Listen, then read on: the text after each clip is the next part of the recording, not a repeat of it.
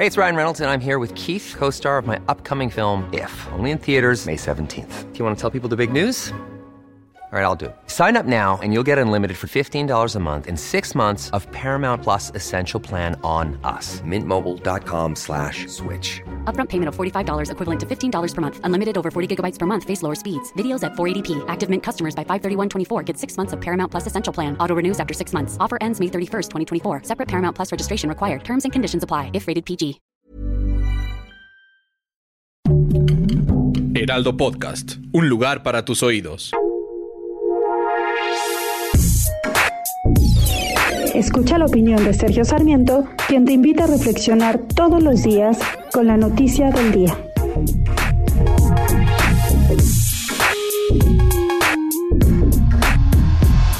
Tradicionalmente las elecciones intermedias tienen una menor participación de los ciudadanos en nuestro país.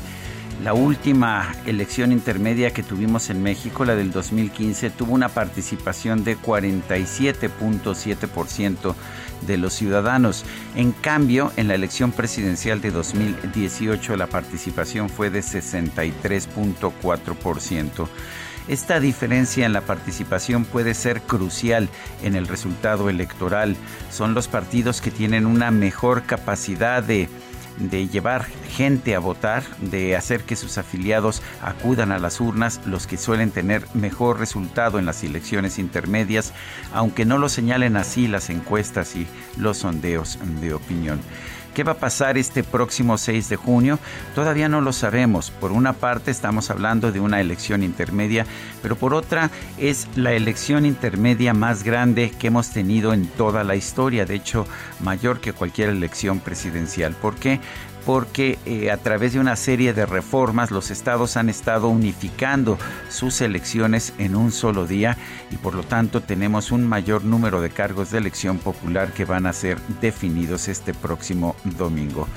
¿Significará esto un cambio en la participación de los ciudadanos?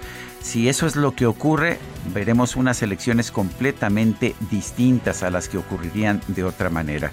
Si la gente no participa, los líderes de los partidos políticos terminarán tomando la decisión definitiva de quiénes serán los legisladores y los gobernadores en los próximos años. En cambio, si la gente sí participa, sí sale a votar, serán los ciudadanos los que tomen la decisión. Yo soy Sergio Sarmiento y lo invito a reflexionar.